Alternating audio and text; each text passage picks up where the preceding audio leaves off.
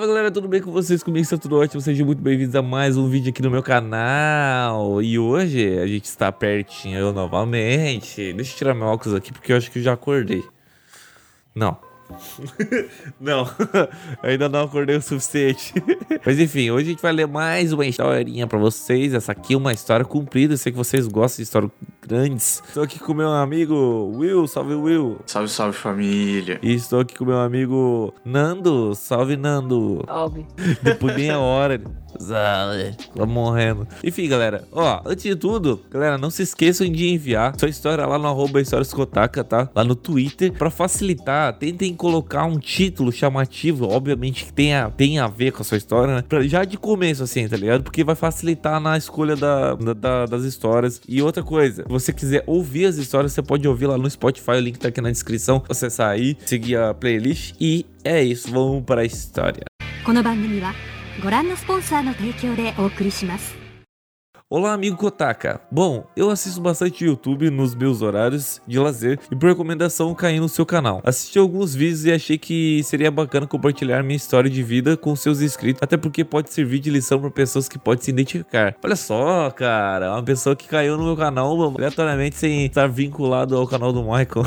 Isso é, é bem importante para mim, tá ligado? Quer dizer que meus vídeos realmente estão alcançando novas pessoas, isso é muito importante. Bom, atualmente eu tenho 26 anos e me considero bem sucedido em todos os aspectos da minha minha vida. Financeiro, familiar, profissional e espiritual. Porra, isso aí é, isso aí é ótimo. Isso aí eu queria, eu queria ter tudo isso. Tô quase lá. Dia eu chego. Eu não nasci em berço de ouro, mas também nunca passei necessidade, graças a Deus. Na minha infância não tinha um relacionamento bom com meus pais, porque eu era muito explosivo e teimoso, muito mais que qualquer outra criança. Ainda por cima fui fruto de uma gravidez indesejada. Meus pais tinham 8 meses de namoro e 19 anos. Minha gestação meio que desandou tudo. Ainda assim, não posso negar que os dois me amavam e apesar de tudo, sempre davam dávamos um jeito de nos relacionar. Com a chegada de, com a chegada da adolescência, eu fui amadurecendo e comecei a enxergar um pouco da perspectiva adulta, coisa que automaticamente justificou para mim mesmo muitos atos dos meus pais que quando criança eu não entenderia, e isso possibilitou uma aproximação da gente. Um ponto importante para a história é que eu era muito apegado com meu avô, pois minha mãe me levava para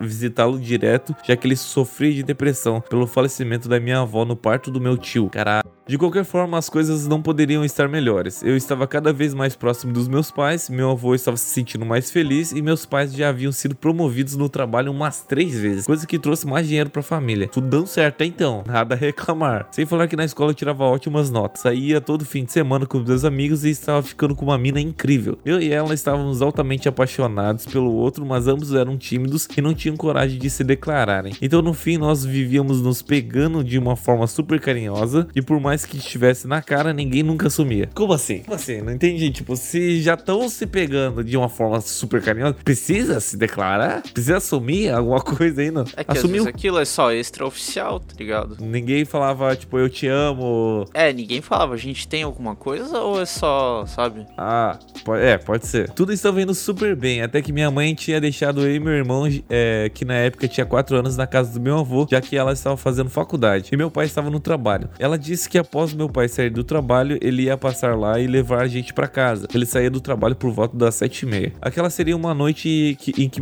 aquela seria uma noite que me marcaria para sempre. Já eram umas 11 horas e nada do meu pai aparecer. E também já era para minha mãe ter voltado para casa. Eu e meu avô ficamos preocupados e começamos a ligar para minha mãe. Ainda assim, ela não atendia o celular por nada. Foi quando do nada ouvimos alguém bater muito forte no portão como se estivesse desesperado. Abrimos e era minha mãe. Ela já entrou gritando e chorando dizendo que tinha recebido uma ligação da polícia e que saindo do trabalho meu pai foi baleado num assalto por tentar reagir. Puta que pariu. Quando eu vi isso, paralisei. Só depois de alguns minutos estagnado que eu consegui entender a gravidade e caí no chão chorando. O pior é que logo depois minha mãe, meu avô e meu irmão entramos no carro e fomos até o local do, do assassinato. Ah, ele morreu, velho. Até o local do assassinato, pois minha mãe tinha que conversar com os policiais lá. E a cena que nunca vai sair da minha cabeça é do corpo do meu pai deitado no chão, todo ensanguentado. Nossa, pensa que merda, velho. Na esquina do local tinha um estabelecimento com cama de segurança que filmou tudo. Não reconheceram o cara porque ele tava com uma blusa, blusa preta e capuz. Para piorar ainda mais, minha mãe simplesmente sumiu depois disso, deixando eu e meu irmão com meu avô e meu tio. Dias depois, o corpo de bombeiro chegou lá em casa com a notícia que minha mãe se matou. Nossa, velho. Bosque porque que tinha ali na cidade. Daí pra frente, minha vida virou um abismo. Tudo que eu sentia era ódio, tristeza, culpa e medo. Ficava uns três dias dentro do, do meu quarto. Só saía para fazer necessidades e tudo que eu conseguia pensar era em vingança. A polícia já tinha identificado o, o cara, não, mas não pegaram ele. Eu me lembro de passar horas com uma faca na mão, criando coragem para me matar mas é, eu olhava para meu irmão, que só tinha 4 anos de idade e já tinha perdido os pais. Então eu jurei para mim mesmo que ele não me perderia. Ainda assim, eu não consegui lidar com isso apenas chorando no meu quarto. Então eu comecei a sair pra rua com uma faca para caçar o cara. A cidade era bem pequena, então eu considerava as chances de realmente encontrá-lo. Fiquei cerca de duas semanas saindo todo santo dia à noite para procurar ele. Ainda assim, nada. Em um momento descobri que um PM lá era amigo de infância da minha mãe. Então eu decidi chegar nele e pedir ajuda para ele na cara de pau. Eu disse que não ligava você ia preso ou não, é, e que quando eu matasse, ele iria assumir toda a responsabilidade. No fim das contas, ele me deu uns endereços que eles estavam investigando em relação a esse cara. Detalhe: nisso eu já tinha passado cerca de um ano chorando e tentando me só com 16 anos eu tomei a decisão de ir atrás. Eu também tinha cortado todos os meus laços com todos os amigos. Parei de ir pra escola e aquela garota que eu estava ficando a sério tinha ido lá em casa para tentar me ajudar e eu disse que a amava, mas meu único objetivo dali em diante era matar o assassino e tudo isso que eu já disse. Aí ela ficou abalada com tudo e no fim aceitou a separação. Enfim, eu já tinha ido em vários locais que o PM me passou, mas eu não, não encontrei ninguém. Mas em um certo dia eu fui em uma rua que já era suspeita na investigação e lá estava o desgraçado dentro de uma construção de um prédio que era o ponto de tráfego. Assim que eu vi, meu coração começou a acelerar e eu finalmente ia matar. Eu fui chegando perto e ele começou a me encarar perguntando se eu queria comprar drogas. Eu não respondi e fui chegando perto devagar. Por eu ser um adolescente, o cara não achou que eu fosse fazer nada. Me mandou seguir rumo e desviou o olhar. Isso eu saquei a faca muito rápido e já meti no abdômen dele e tirei. A adrenalina estava altíssima e eu estava tremendo tanto que não conseguia ficar em pé direito. Eu enfiei a faca e tirei muito rápido então, é, e não entrou tão profundamente. Ele caiu no chão e naquele momento eu pensei que. Eu pensei em dar outra facada, mas pensei um pouco e senti que meu ódio só passaria se ele sofresse. Já que se eu fizesse mais uma vez, ele morreria de uma vez e tudo aquilo passaria. Então eu me ajoelhei em cima dele, literalmente soquei a cara dele até o fim. Como eu já não havia, não via mais esperança, cheguei na delegacia e confessei tudo. Me levaram para o conselho tutelar, já que eu era menor de idade, onde fiquei a madrugada inteira. No fim, meu avô pagou um advogado o juiz levou é, em conta que o cara já tinha cometido muitos crimes e no fim me liberou. O pior de tudo foi eu pensar que depois que eu conseguisse me vingar, eu me sentiria melhor. Ainda assim, continuei mal da mesma forma e por isso me senti arrependido de ter perdido tanto tempo com rancor. Tá, peraí, o cara morreu? Ele matou o cara? No, no soco? Não, tipo, no soco não, né? Ele esperou o cara, sei lá, empacotar com hemorragia, não sei. Então eu resolvi ir atrás dos amigos que eu tinha me afastado por conta de tudo, mas eles não me receberam tão bem. Então eu decidi procurar a mina que eu era apaixonado e me disseram que ela se mudou para outra cidade. Esse me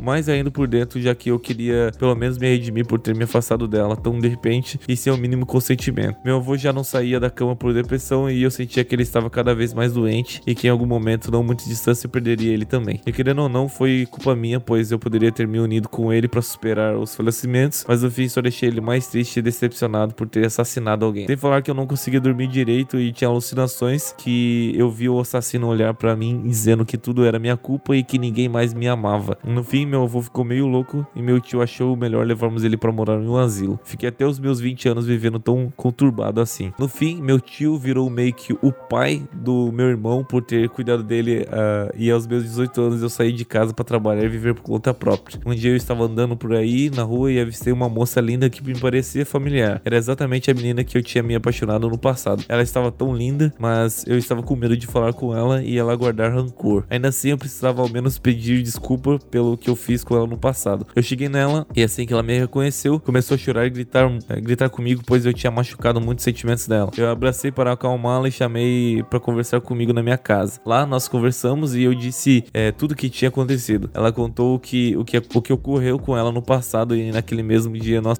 gostamos de uma forma muito apaixonada. Tá, não precisava desse detalhe assim. Desnecessário. Desnecessário. Não, um momento bom no meio da desgraça, né? É, pô, tem que ter, né? Estava na cara que nós ainda nos amávamos e então eu decidi que não poderia deixar passar novamente e pedi ela em namoro. Ela aceitou. Hoje em dia ela é minha noiva e com 24 anos recebi a notícia de que seria pai. Ter uma filha estava fora dos meus planos, mas eu, eu amava e deixei bem claro que daria tudo por ela. Hoje tenho 26 anos, moro com a mulher da, da minha vida nos Estados Unidos e estou esperando o meu segundo filho. Aqui eu invisto na bolsa, moro onde tenho vários amigos. Ó, se tem algo que a minha vida, que a vida me ensinou foi valorizar pessoas. E gostaria de dizer a todos que estão assistindo, vocês têm o total direito de odiar uma pessoa que te fez mal, mas não guarde remorso. Não tente fazer justiça com as próprias mãos, pois depois você se sente muito mais vazio do que antes. Podem ter certeza que o próprio mundo trai, é, trará o que cada um merece. Obrigado pela atenção e abraço, Kotaka. História muito foda. E é tipo, é, querendo ou não, essa parada, tipo, vingança com as próprias mãos, tá ligado? Desse, desse remorso todo. É uma parada que é tipo, tu atingir um objetivo, tu fica sem rumo, tá ligado? Tipo, tu dedicou tua vida só pra matar o cara, tá ligado? Só pra ir atrás do cara ou qualquer vingança que tu tenha na, na sua vida inscrito, no caso. A partir do momento que tu conclui aquele objetivo, acabou a tua vida. Tu não tem mais nada pra fazer, tá ligado? Nem só isso, é porque, tipo assim, ele falou: ah, não vou deixar meu irmão sozinho, não sei o quê. Pense comigo, um adolescente. Normalmente, adolescente é franzino, tá ligado? É difícil ver os caras que já são bombadinhos assim desde Ah, adolescente, tá ligado? Vai atrás de um cara de noite com uma faca só pra matar Aham. um traficante, que provavelmente pode ser maior que ele, tá ligado? Sim. Ele tenta dar a facada, o cara só desvia e mata o cara, velho. Acabou. É. O irmão, irmão dele acabou a vingança dele ali, É, tá ligado? exatamente, exatamente. A chance de dar uma merda é muito grande, tá ligado? A chance de dar merda é a maior, tá ligado? É o maior, na verdade. É, 100, é quase 100%. O cara teve uma sorte ali que o cara tava desprevenido. E, e, cara, passou a visão, tá? apesar de, de tudo, tá ligado? Eu, eu, eu sinto bastante essa parada, tá ligado? E eu sempre falo que não vale a pena ficar se remoendo de um bagulho que, tipo. Que vai passar e já era, não tem o que fazer, tá ligado? Não tem o que tu fazer. E, claro, tipo assim, pô, é que é, é foda. A morte dos pais dele ali, tipo, deve ser um bagulho que mexe com a pessoa no nível que eu não imagino, tá ligado? A gente ter, ter que ter um autocontrole muito grande nessas horas, tá ligado? É só tu imaginar qual é a pior situação, tá ligado? Todas elas, de todas as opções que tu tem. E essa com certeza foi uma opção bem, boa, bem ruim, que no fim acabou até dando certo. Mas que ele viveu um bom tempo ali sem, sem ter motivo pra viver, né? No caso. E pior que todo esse caso de vingança, tudo, sabe quem é essa pessoa hoje em dia? Frank Castle, o justiceiro. O justiceiro. Mas enfim, galera, espero que vocês tenham gostado da história. Tamo junto, até o próximo vídeo. Valeu, falou.